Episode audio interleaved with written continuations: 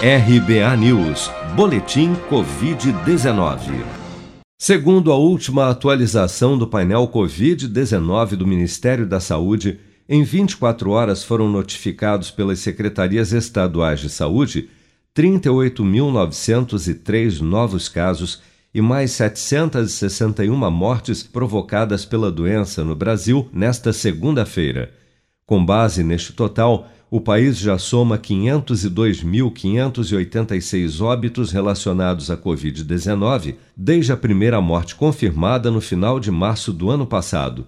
Dados oficiais dão conta de que 1.175.853 pessoas, ou cerca de 6,5% do total de infectados pelo novo coronavírus, ainda seguem internadas ou em acompanhamento pelos órgãos de saúde em todo o país.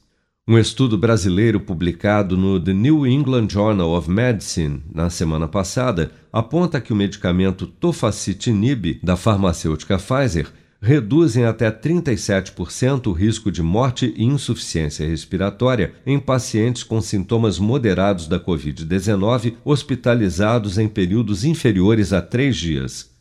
Originalmente indicado no tratamento da artrite reumatoide e outras doenças autoimunes, o tofacitinib pode, segundo o estudo, conter a inflamação pulmonar causada pelo novo coronavírus, como destaca a médica e uma das coordenadoras da pesquisa, Patrícia Guimarães. É um, uma medicação que ela inibe a inflamação, que a gente sabe que é tão exacerbada no momento da Covid-19, especialmente no momento que o paciente precisa de hospitalização pela pneumonia. A maioria dos pacientes usou realmente a medicação por uma média de seis dias até receber alta.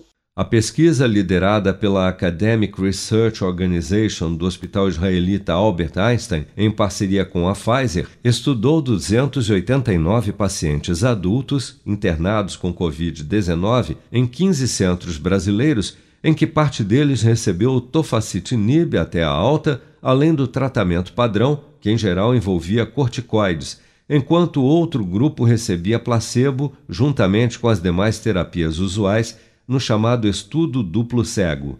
Vale destacar, no entanto, que o uso do tofacitinib contra a Covid-19 ainda não foi aprovado por nenhuma agência regulatória do mundo e a sua utilização no Brasil ainda dependerá da autorização da Anvisa.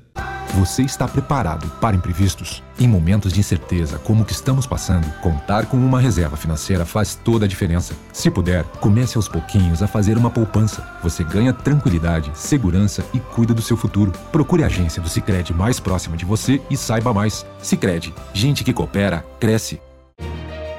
Com produção de Bárbara Couto, de Brasília, Flávio Carpes.